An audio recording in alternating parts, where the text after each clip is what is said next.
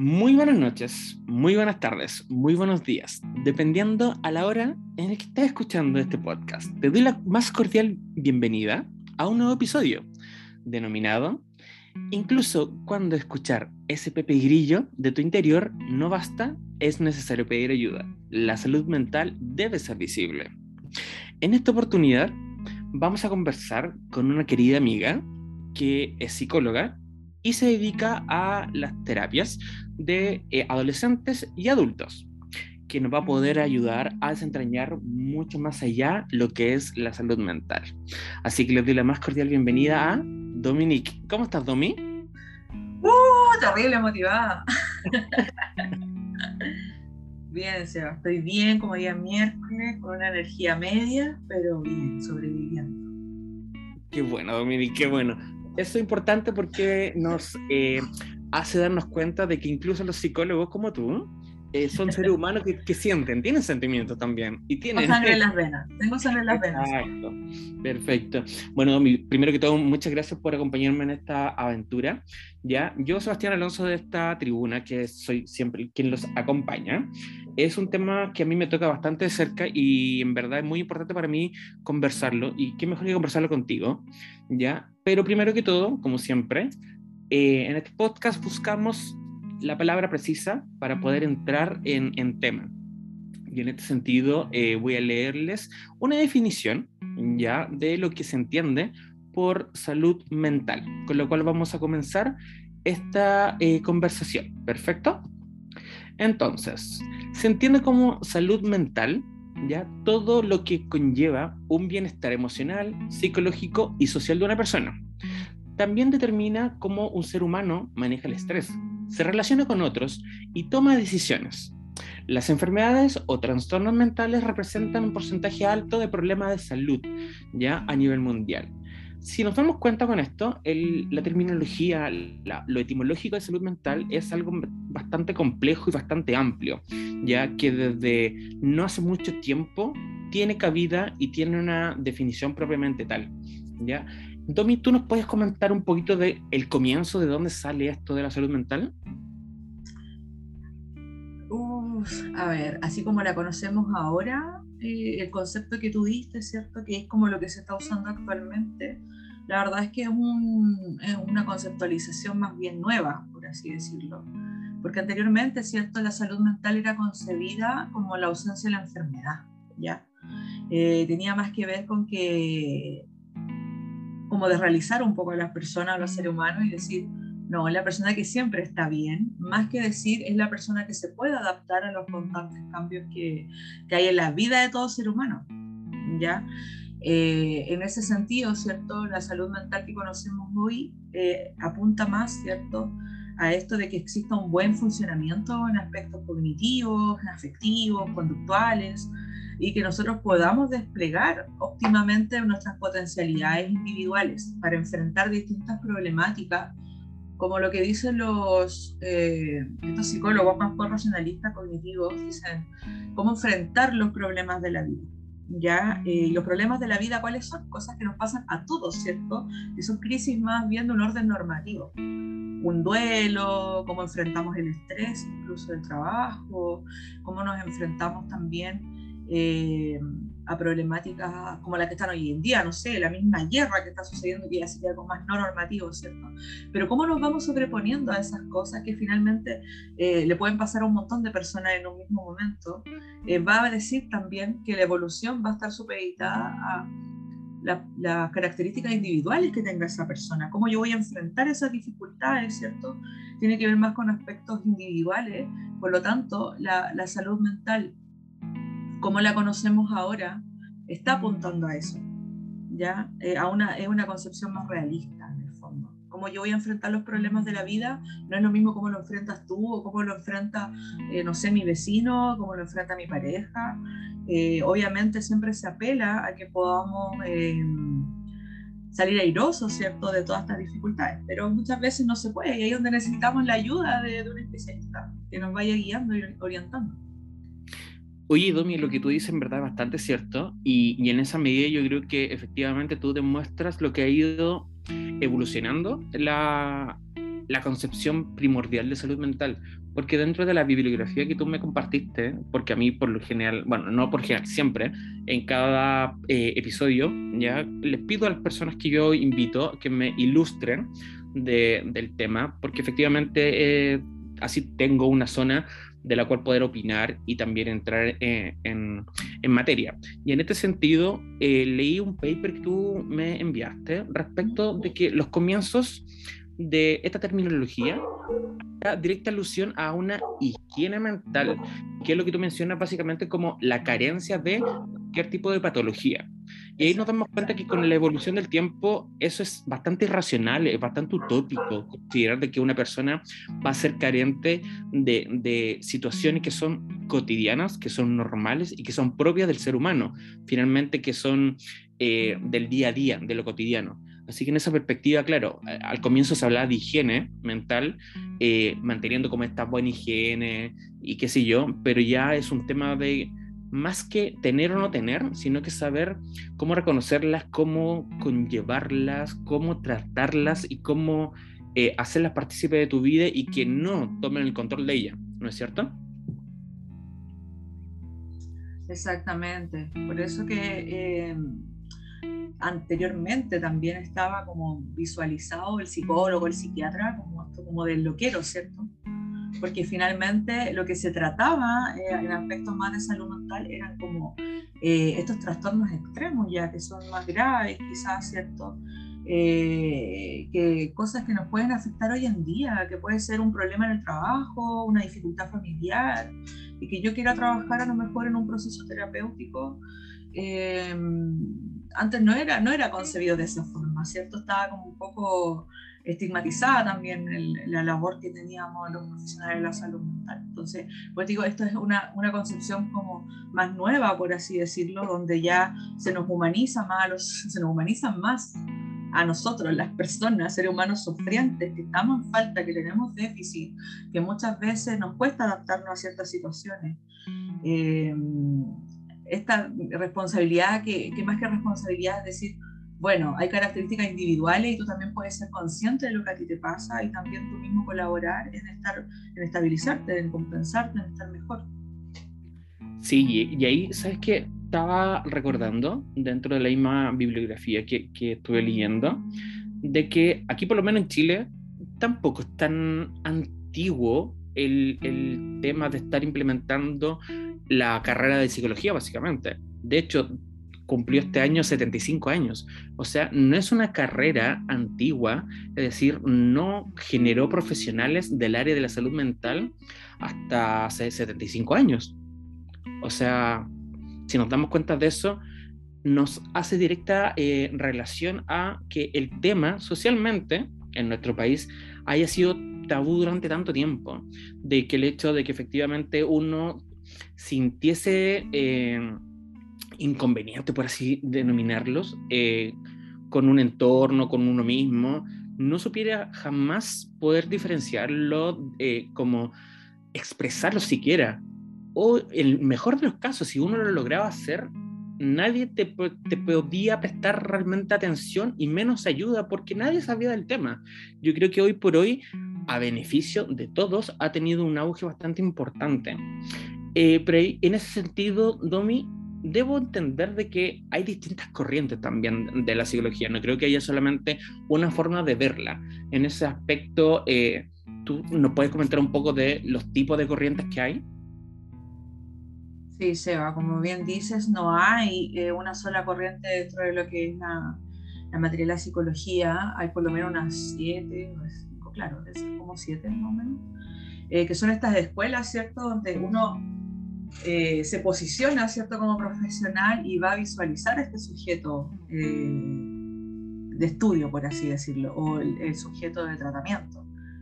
Entonces tenemos corrientes que son eh, más ligadas al conductismo, hay una corriente más ligada a lo cognitivo, otra hacia el psicoanálisis, la psicodinámica. Y si nos vamos así bien atrás, bien atrás, bien atrás, ¿cierto? Está el estructuralismo con, con Wundt, que fue cuando ya se instaura un poco la psicología propiamente tal, donde se separa un poco de la filosofía y ya, ¿cierto? Se empiezan a estudiar eh, el funcionamiento mental, ¿ya? Eh, los procesos mentales también. Luego así parten algunas, algunas corrientes que van un poco eh, más refractarias al anterior y que van imponiendo algunas mejoras y van, y van viendo al sujeto de distintas formas. Hoy en día también vemos mucho, quizá, por eso también cambia un profesional a otro muchas veces dónde se posicione, porque un profesional, por ejemplo, eh, que esté más ligado a una corriente más humanista, quizás va a decir que los sujetos nacen puramente buenos, ¿cierto? Y que es la, la sociedad quien los corrompe, ¿ya? Si nos posicionamos desde el psicoanálisis, quizás vamos a decir que somos seres en falta y que tenemos conflictos psíquicos inconscientes, y que eso es lo que hoy día nos trae el desequilibrio. Y así vamos a ir viendo, no sé, el conductismo, que tiene que ver más con que eh, los seres humanos somos tabula rasa y somos sujetos de aprendizaje constante y muchas veces tendemos a imitar los modelos que vemos. Y desde ahí, ¿cierto? Eh, podemos posicionarnos. Ahora es súper difícil, Seba, que se dé, por ejemplo, que yo diga, no, yo soy meramente una corriente, no. O sea, nosotros eh, como profesionales, ¿cierto? También vamos sacando lo mejor de cada una, van fusionando también. Hoy en día un psicoanálisis que estaba mucho más centrado en el conflicto psíquico inconsciente se está eh, ejecutando más desde lo vincular, ya una terapia más vinculante, donde el terapeuta está más implicado, donde ya no está este diván, ¿cierto?, en el que la persona se acostaba y, hacía como este, mm, este pensar como libremente y decir lo que se le venga a la cabeza. Ahora no, hay una orientación frente a eso, tiene que ver más con lo relacional. Entonces, así vamos cambiando también, eh, cómo nos vamos posicionando también como profesionales y también cómo vamos a visualizar a quienes estamos atendiendo. Oye, igual que Heavy, efectivamente, eh, que todas esas corrientes sean dentro de la misma área, pero tan distintas, eh, desde la percepción inherente del sujeto, o sea, desde, desde esa mera piedra angular, que tengan visiones tan distintas unas de otras. Pero qué bueno también que nos aclares que finalmente hoy por hoy no, no se sigue doctrinalmente una corriente, sino más bien se implementan eh, eh, en un, como en un mix. Pero también debo suponer de, así como está esa posibilidad, deben haber personas, en este caso profesionales de la psicología, que se sientan más afines con unas con otras. Ya también tiene que ser como por un tema de, de, formación y por lo que, en donde más se sienten, como donde más se hallan finalmente, ¿o no? Sí, claramente. Por ejemplo, no sé, pues hay personas, colegas que dicen, no, yo soy solo psicoanálisis. Y se van en esa línea más psicodinámica, y sacan magíster y diplomado y todo en esa línea.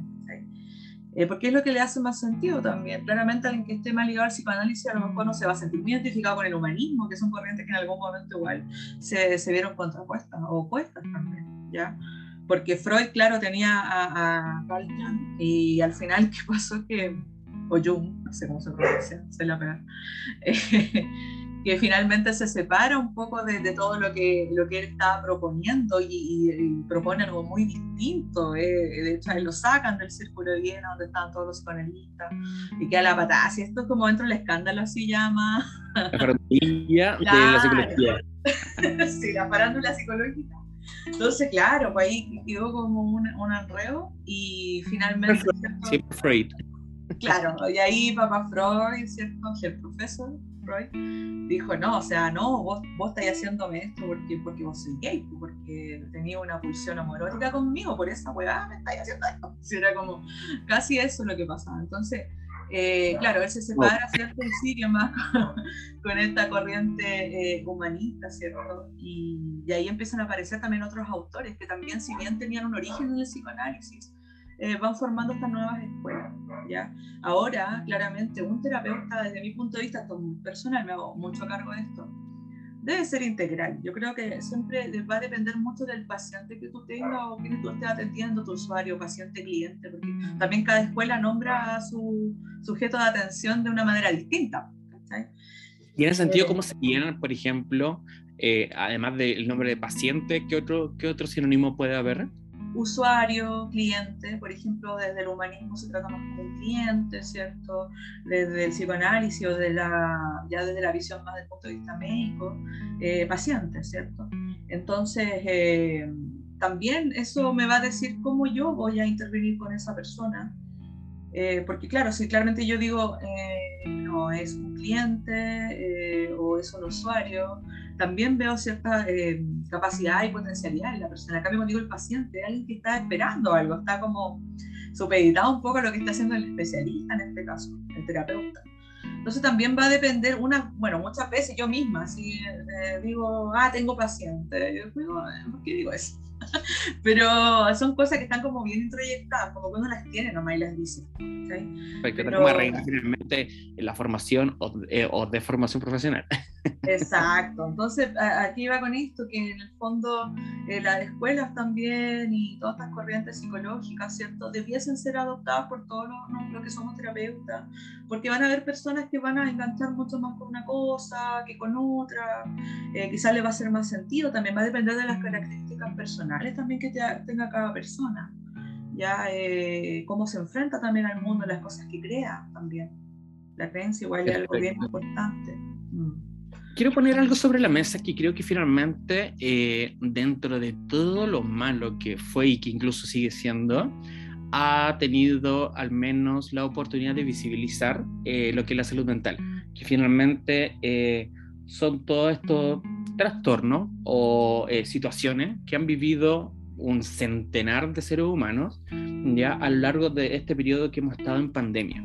Siento que la pandemia nos permitió darnos cuenta de muchas cosas, dentro de las cuales al, hecho de estar aislado, estar solo, eh, gente que vivía solo, efectivamente está consigo mismo, y de repente no te quedaba más que darte cuenta que te estaban pasando cosas, de que era normal que sucedieran cosas en, en tu yo interior y que obviamente siempre estaban tapadas por el trabajo, por la vida social, por que uno ponía barreras finalmente para no llegar ahí. Pero cuando estábamos encerrados, finalmente teníamos que hacernos cargo de todas esas cosas. Y empezaron a suceder, yo creo, corrígeme si me equivoco, eh, un aumento en la atención respecto a estos mismos trastornos que hayan sido gatillados a raíz de la pandemia. No, no sé si fue tan que la pandemia los provocó, sino más bien que los gatilló, como que permitió que efectivamente todos nos viéramos y dijéramos, chuta, eh, hay lo que aquí está pasando. ¿Es así o no? Sí, se va a llevar hasta un punto bien importante porque al final, ¿qué, ¿la pandemia qué es? Como decís tú, ¿es el síntoma? ¿Es el origen? ¿La consecuencia? ¿Qué es? ¿Qué es eso? Y claro, claramente eh, durante la pandemia aumenta eh, la solicitud, ¿cierto? La demanda en salud mental porque se empiezan a acentuar algunas cosas, ¿cierto? Algunas características eh, ligadas a ciertos trastornos de tipo de salud mental. Y también lo otro que empezó a suceder, ¿cierto? Y como muchas personas estuvieron en el confinamiento, familias completas, sucedió que se empezaron a, empezaron ciertos estos colapsos que decantaban en situaciones de violencia, por ejemplo. Imagínate una mujer que ya era violentada por su pareja y que la única vía de escape era cuando se iba a trabajar en pandemia, esta cuestión se agudizó. Sí. En cambio, vieron otro, otro, otro porcentaje de personas, no es una persona, un fóbico social, que, que, no le gusta el contacto con la gente, o más que no le gusta, no, está como eh, adaptado a eso, ¿cierto? Eh, y probablemente le cayó de maravilla, pues así, puta, va a pues, le cayó como anillo el dedo, ¿cachai? Lo pasó re bien, no lo pasó mal para nada. Y tenemos versus estas otras, otras condiciones que te comentaba, eh, y también, no sé, lo que más se vio de esto en la, en la pandemia, que se activó más, fueron las crisis de pánico ya los trastornos de angustia. Perfecto. Eso fue lo que más se, como que más se consultó, por lo menos que yo haya visto. Sí, el tema del... en ese sentido, Domi, siguen existiendo porque, por ejemplo, eh, a mí particularmente, y acabo de ser como súper, eh, voy a abrir como mi diario de vida. ¿Qué me sucedió? Yo era una persona muy extrovertida y muy social. La pandemia a mí me me permitió, y yo debo admitir que soy uno de los afortunados de, de, poder tener un tiempo para mí, porque yo era una de las personas que no paraba nunca. Y obviamente nunca me pude hacer cargo de todas las cosas que me empecé a hacer cargo desde ese momento de la pandemia, porque tuve que parar, obviamente. Eh, y ahora que entre comillas uno ha estado volviendo como a la normalidad, a la rutina, a las cosas como eran antes, eh, a mí particularmente me ha provocado esa sensación de de, de antítesis. Yo antes quería salir, ahora ya no quiero salir.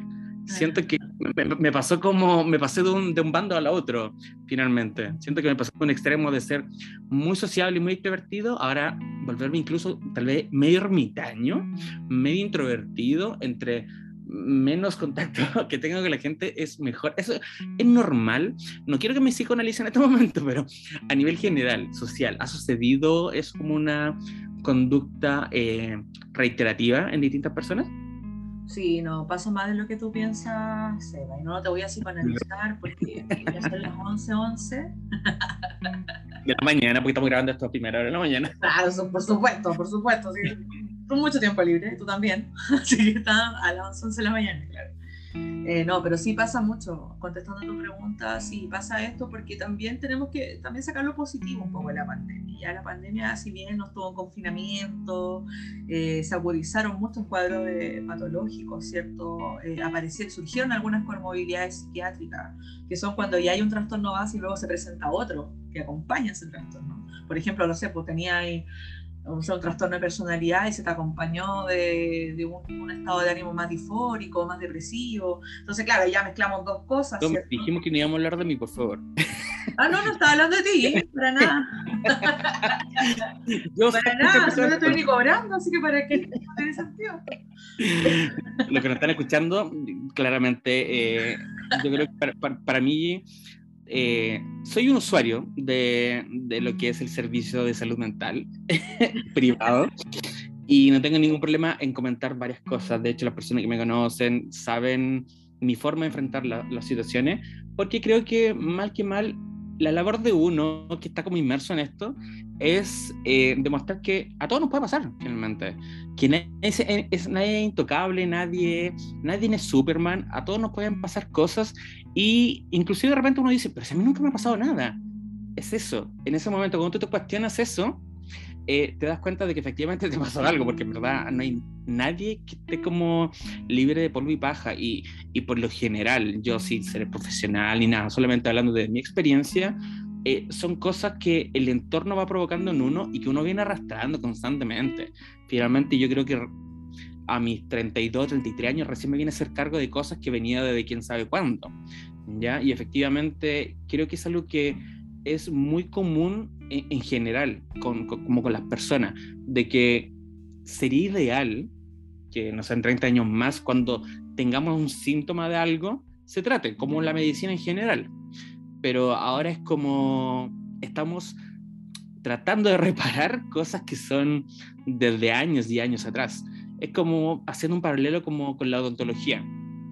Tiempo atrás nadie se ponía bracket, frenillo, porque en verdad era una cuestión tan inalcanzable.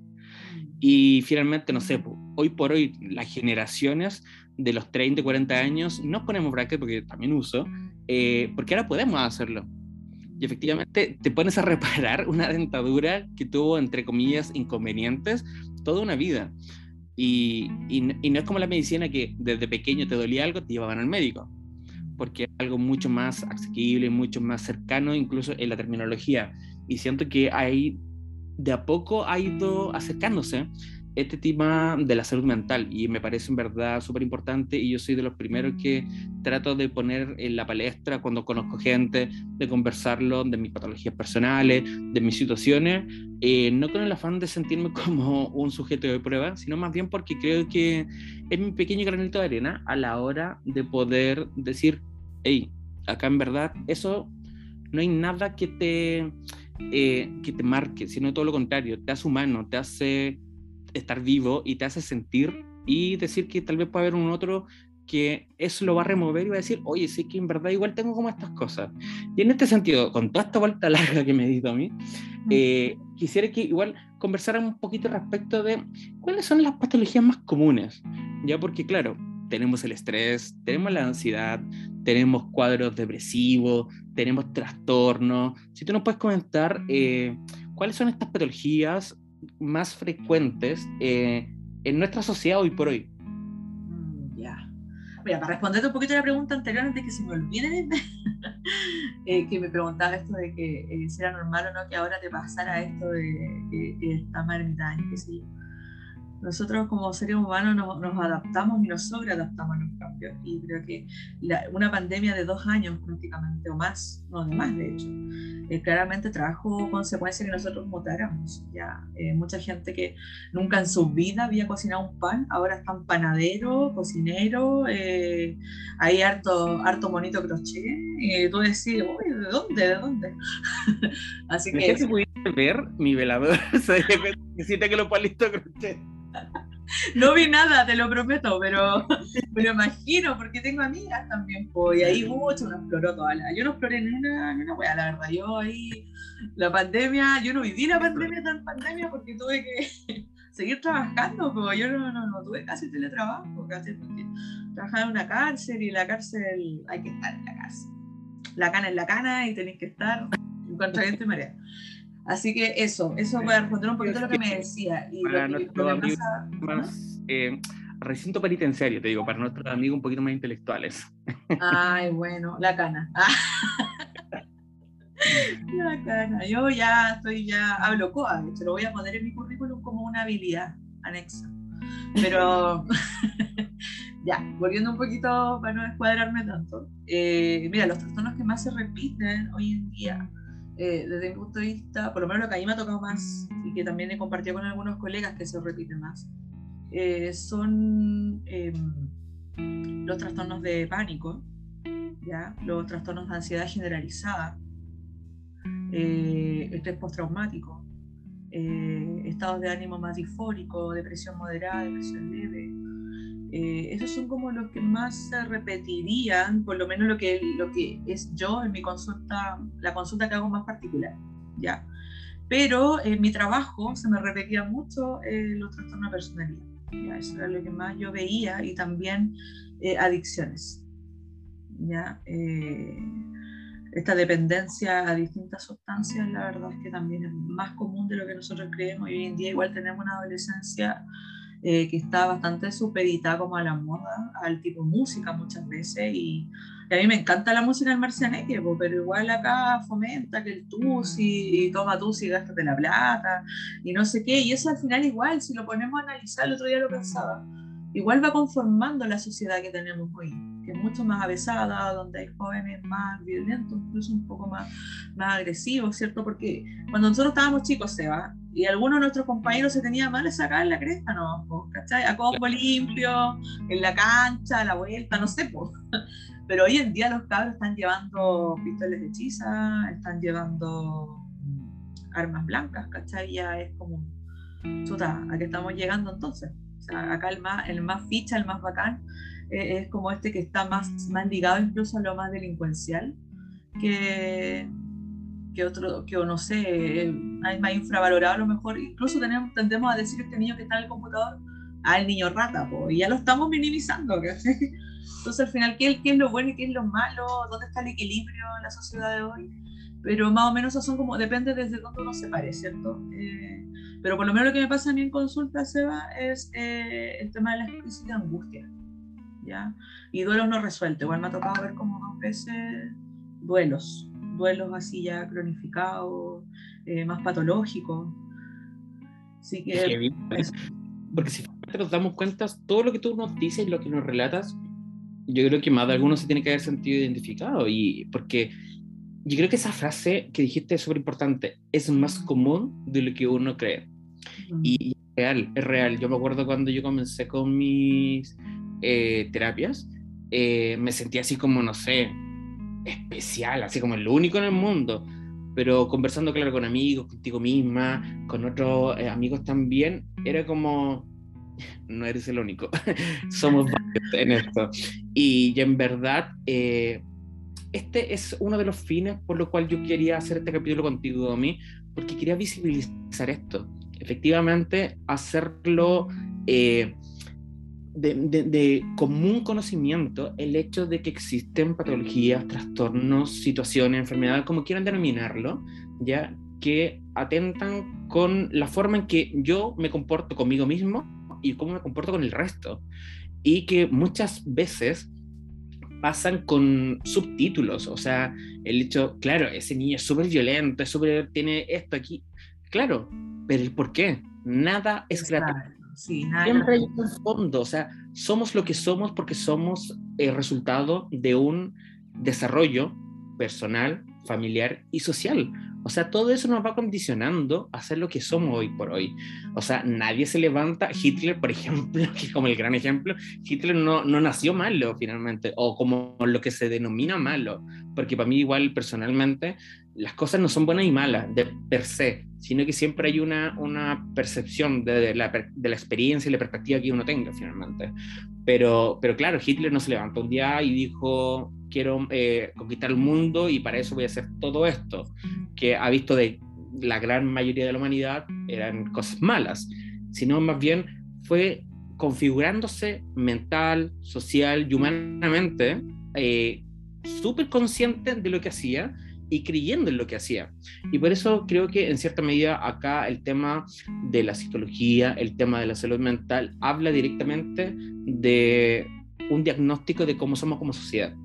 O sea, la sociedad es gran partícipe de que las personas estemos como estemos y vayamos hacia donde vayamos a ir. Porque si no es un tema que se converse, si no es un tema que se trate, si efectivamente sigue siendo tabú, nunca van a existir las conversaciones padre-hijo cuando uno ve algo que en verdad ni siquiera quiero poner el tilde de raro, sino que quiero algo que me haga ruido, yo como adulto digo, ¿por qué mi hijo está haciendo esto y me está haciendo ruido? Quiero conversarlo con él. Y efectivamente entender qué está sucediendo. Me acuerdo que yo vi un corto eh, en red social así, hace mucho rato atrás, que era súper conmovedor. Era un, un tipo manejando su vehículo y iba con su hijo atrás. Y era un spot español. y el, el padre le dice a, no sé, Lucas, Lucas, eh, no puede ser que te portes tan mal en el colegio, ¿cómo es posible de que efectivamente eh, no, no, puedas solucionar las cosas eh, con tus compañeros y, qué sé yo? Y, y, claro, y él como que le dice, no puedes pelear con esa persona, como con otro niño finalmente. Y el, niño le dice, pero ¿por qué no puedo pelear con él? y el papá le dice, ¿por qué no? Porque son compañeros de curso y no pueden pelear. Eso no, es correcto.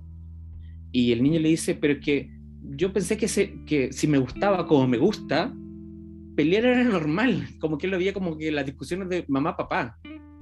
Y el tipo para el auto y le dice lo que todo el mundo esperaría que le dijera, sería así como, porque además era un niño, género masculino, ¿ya? Eh, así como, no te pueden gustar los niños, te tienen que gustar las niñas, ¿de qué estás hablando? Y el papá le dice, con mayor razón, una de las personas que quiere, las cuida, no discute con ellos. Y te juro que yo quedé así como, pero heladísimo. Y siento que efectivamente son ese tipo de conductas las que eh, los espacios en donde conversemos de salud mental son necesarios. Porque imagínate, o sea, finalmente, si, fuese real la circunstancia y el hecho, eh, si ese niño no hubiese tenido la oportunidad de que el adulto responsable le tocara la situación de una forma muy cotidiana, para él en verdad existiría algo con lo cual tuviese que cargar y tal vez trabajar 20, 30 años más adelante. Pero no sucedió y porque efectivamente se dieron las chances de poder conversar este tipo de circunstancias y creo que eso es fundamental, fundamental a la hora de, de poder enfrentar todo esto.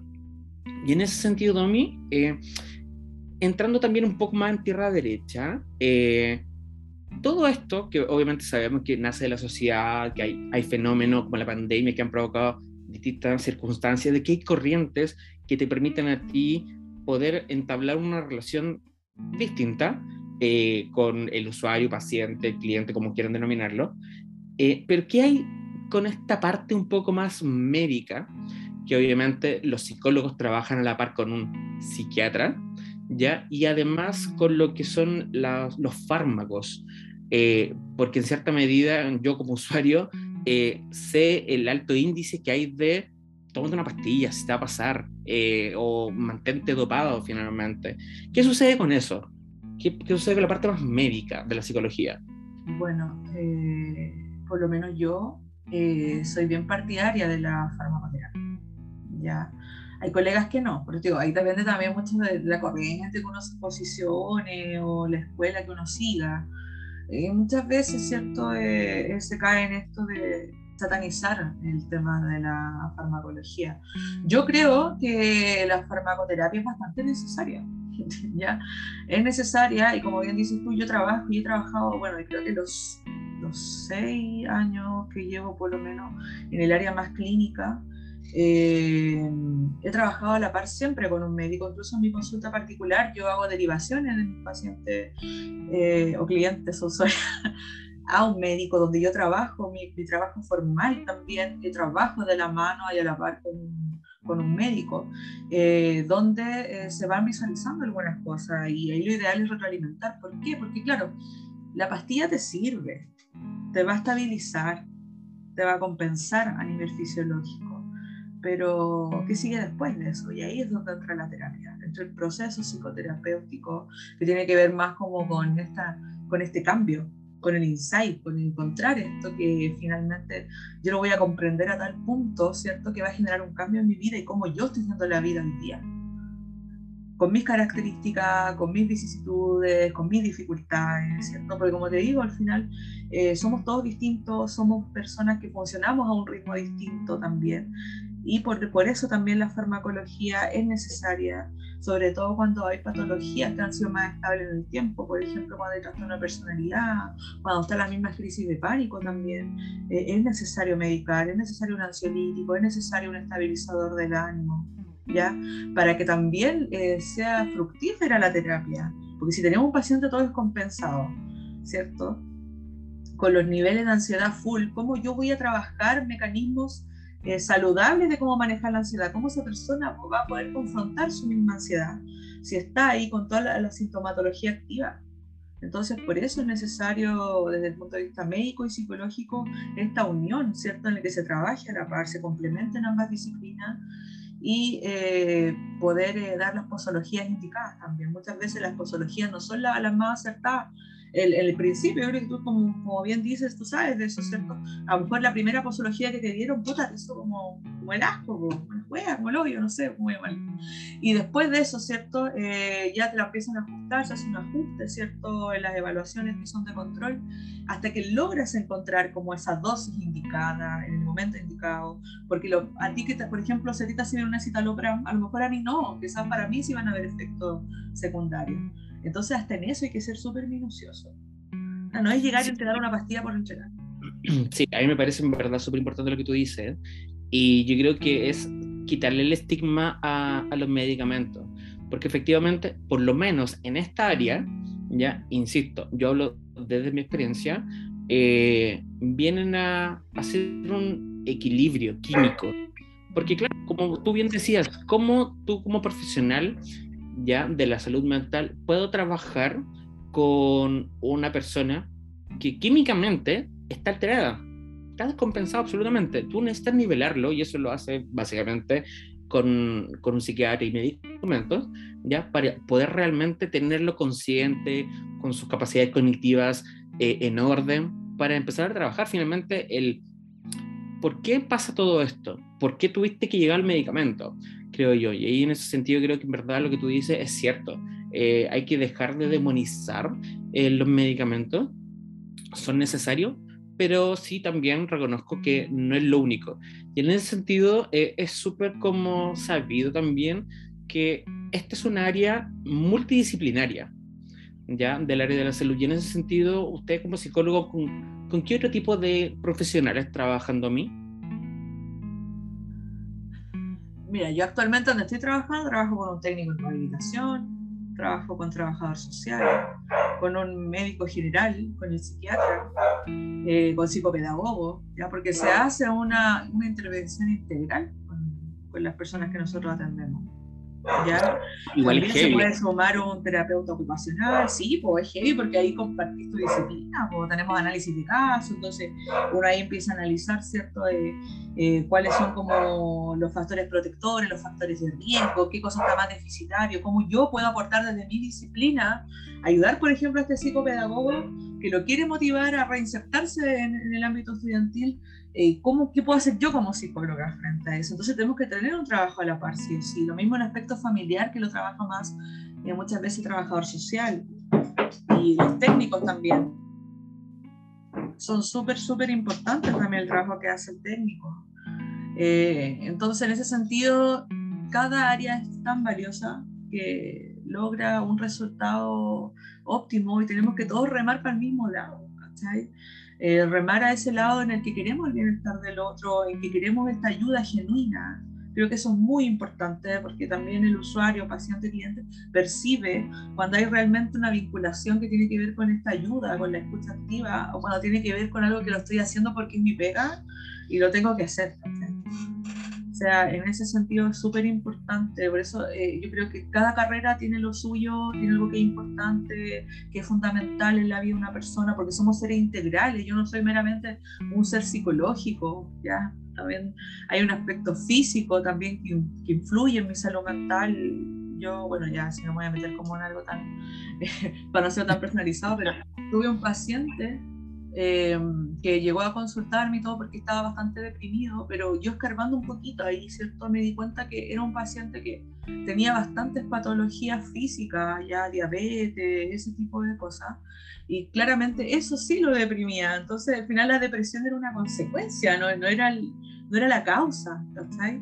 Entonces, claro, uno ahí tiene que actuar, como te decía yo al principio, como un yo auxiliar para que logre adherencia al tratamiento farmacológico, a la adherencia a la atención médica para poder compensar su cuadro más descompensado, que en este caso era, era la diabetes, y de ahí, ¿cierto?, partir ya con un proceso más ligado a lo mejor a sus síntomas que tiene actualmente. Entonces, por eso digo, es un todo, es un todo y yo valoro un montón todas las disciplinas ligadas a la salud mental, la psicopedagogía también puede estar ligada a la salud mental, el trabajo social está muy ligado a la salud mental porque tiene que ver con un todo, con todo lo que nosotros vivimos día a día. Sí, en verdad tiene razón y, eso es bastante importante eh, hacerlo notar de que finalmente es multidisciplinario. Domi, tengo una pregunta que siempre he tenido, a ver si tú me lo puedes contestar. ¿Cuál es la diferencia entre un psicólogo y un terapeuta? Ya, ¿cuál es la diferencia? Claro, porque de repente uno dice, tengo que ir a terapia, eh, o de repente no, tengo sesión psicológica, ponte tú. ¿Ya? Eh, ¿Cuál, cuál e, e, efectivamente son las, eh, las acciones que tiene cada uno y que generan una diferencia? Si es que la hubiese, y tal vez es solamente algo meramente nominal. Yo lo veo como algo meramente nominal porque también tenemos que dividir que también está la terapia ocupacional. ¿ya? La dirección que yo voy a entregar eh, es lo que yo estoy reforzando o lo que estoy implementando dentro de las intervenciones, porque son todas intervenciones o atenciones, como se quiera llamar.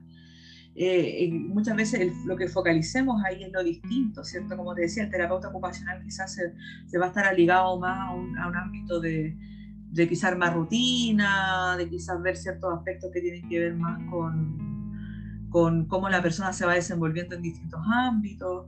Y, los psicólogos vemos lo psicológico. vemos netamente lo que tiene que ver con los procesos mentales, emocionales, afectivos, cognitivos, entonces, y conductuales también. Entonces, eh, cuando hablamos de lo terapéutico, ¿cierto? Tiene que ver con eh, cómo se van generando herramientas. Entonces, si tú generas una herramienta en alguien, eres un terapeuta. ¿Ya? Perfecto, sería como mucho más amplio en la, ahora como terapeuta si tú vas a generar, si, vas, si eres alguien que orienta, que guía, puedes ser un terapeuta y no necesariamente un psicólogo. ¿ya? Perfecto. Entonces, eh, la terapia puede ser enfocada, como te decía, desde distintos ámbitos. También está esto que es lo terapéutico.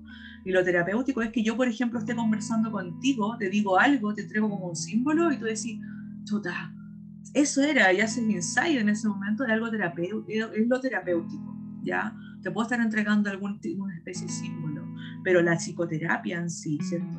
Conlleva un proceso más largo donde tú abordas diferentes objetivos a lo largo del tiempo.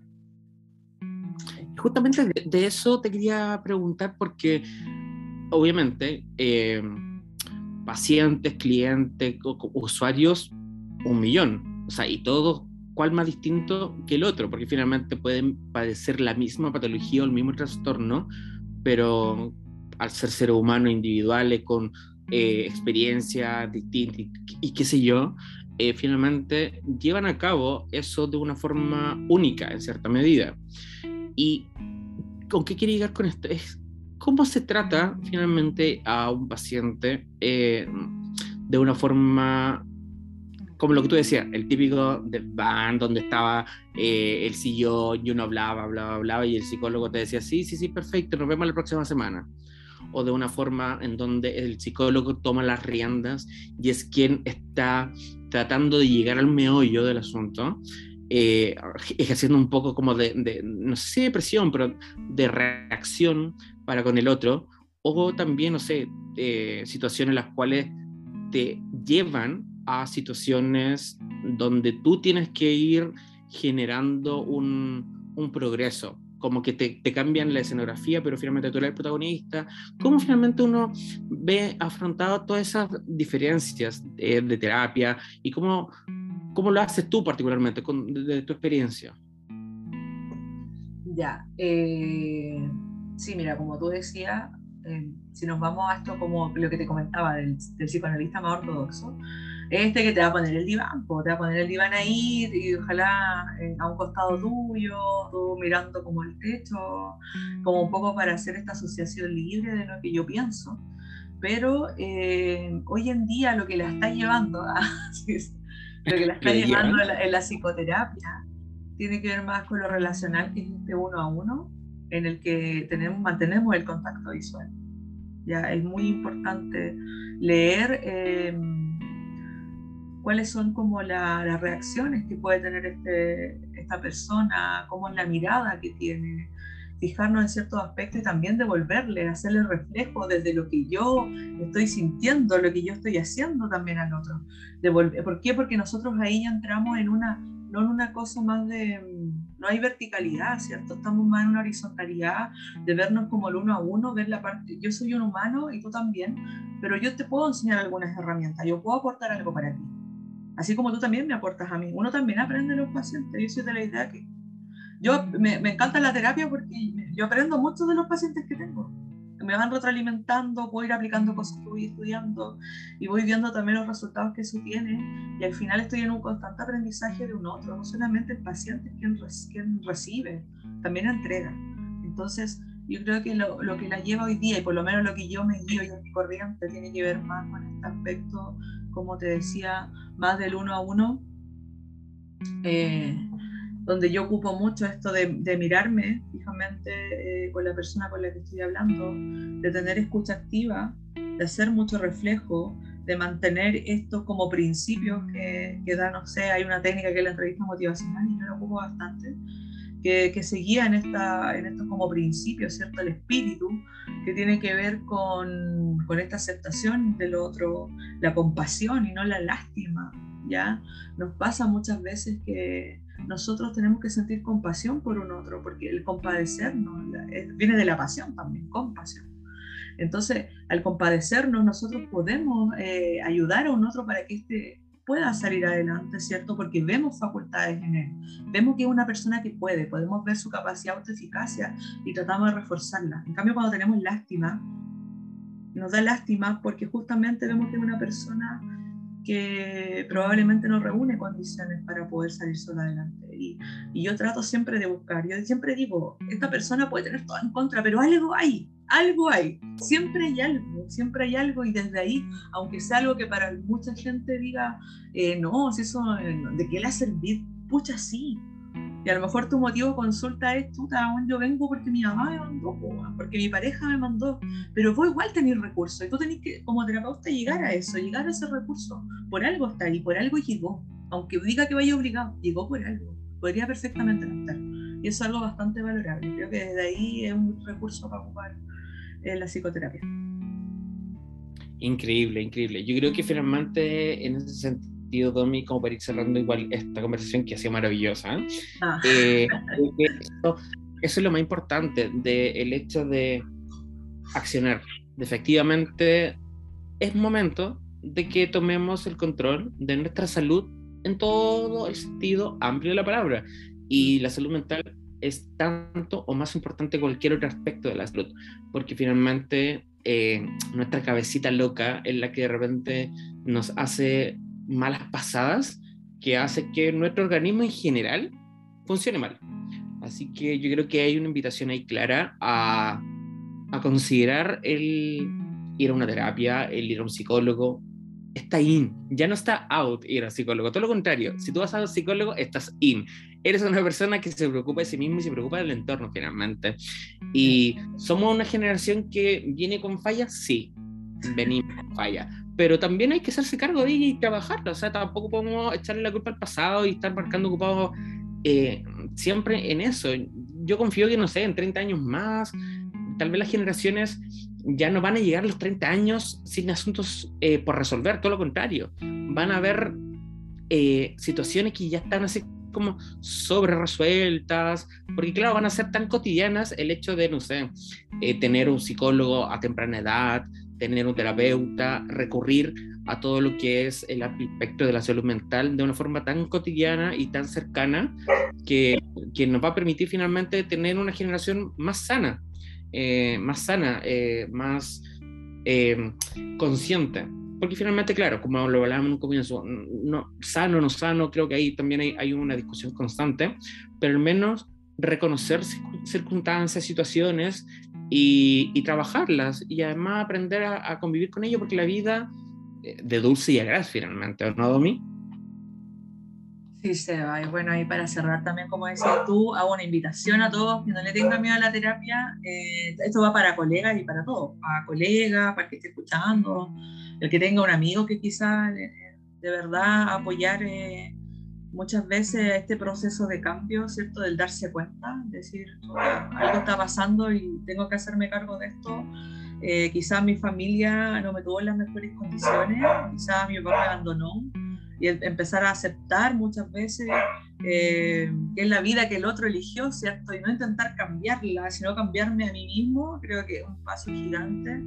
Así que nada, pues yo invito a todos, la verdad, que, que se atrevan, eh, es un proceso de descubrimiento, esto va a, tu ritmo también, ya no, no, no, hay un periodo, no, no, no, tiene que ver con cada persona, como dije, son aspectos individuales, así que nada, pues eh, si hay algo que hoy día no, nos mueva o nos tenga afectado o no podemos dormir o pucha estoy estresada, eh, quiero mandar toda la cresta, pensemos en llevar un proceso quizás psicoterapéutico y refugiarnos también en esos amigos, que siempre hay un amigo que te va a decir, hermano, te falta terapia. ¿Por qué no hay el psicólogo y te sacan hasta la hora? dejar de pensar que es como, no, se me va a pasar. Dejar de, de minimizarlo, de anularlo, porque siento que durante mucho tiempo, eh, al ser tabú y al no ser cercano el conocimiento de la salud mental, era como, no, no, no lo puedo hablar, no lo puedo pensar, no, no existe. No, si el problema va a pasar, pero es ahí donde efectivamente uno va acumulando como la basurita bajo la alfombra y ya llega un momento en que en verdad, no, ya la basura es un tumulto de basura y se nota y, siento que, claro, lo, lo peor que podemos hacer es decir, ay, no, si no es nada, no, no me pasa nada. Obvio que pasan cosas, porque eres humano, vives, sientes. ¿ya? Y es muy normal eh, pasar por situaciones distintas a, nivel anímico, a nivel cognitivo. Es como el día, hay día y noche. Y el, el día y la noche son partes de la vida. O sea, que un día yo tenga mejor ánimo que otro día, no es malo. ¿ya? Y tampoco eh, hay que estigmatizar a la gente eh, a raíz de, de, una situación en particular, porque finalmente, como una querida amiga me dijo, un diagnóstico no te define. Así que en ese sentido... de verdad, no hay, que usar la etiqueta. Exacto, es también súper bueno eso. Eh, de, ambos lados, nunca ser tan extremista, ni tampoco decir, no, si esto en verdad no, es nada, ni tampoco del otro lado hacer que tu bandera de lucha, tu motivo de vida sea un diagnóstico, porque en verdad creo que tampoco va por ahí. Y bueno, Domi, te doy las infinitas gracias de poder darte el tiempo de conversar conmigo esto, que en verdad a mí me apasiona porque en verdad lo hablo de la experiencia, lo hablo de, situaciones personales y no encontraba mejor persona que hacerlo contigo, ¿ya? Y claro, la invitación hecha a, a todos, eh, preocupémonos de nosotros mismos, ¿ya? Eh, en verdad eso es súper importante. Y como dice una drag internacional llamada RuPaul, si no te amas a ti mismo, ¿cómo mierda va a llamar a alguien más? Y eso es tan cierto, tan, tan cierto. Si tú no estás bien contigo mismo, ¿cómo vas a poder estar en una sociedad que queremos que sea mejor para todos? Así que nada, de esta forma despedimos este capítulo. Muchas gracias Domi, muchas gracias a todos los que nos escuchan y nos vemos en un próximo episodio de ¿Y si mejor lo hablamos? Donde nos hablamos y preguntamos todo. Chao, chao. Chao, chao.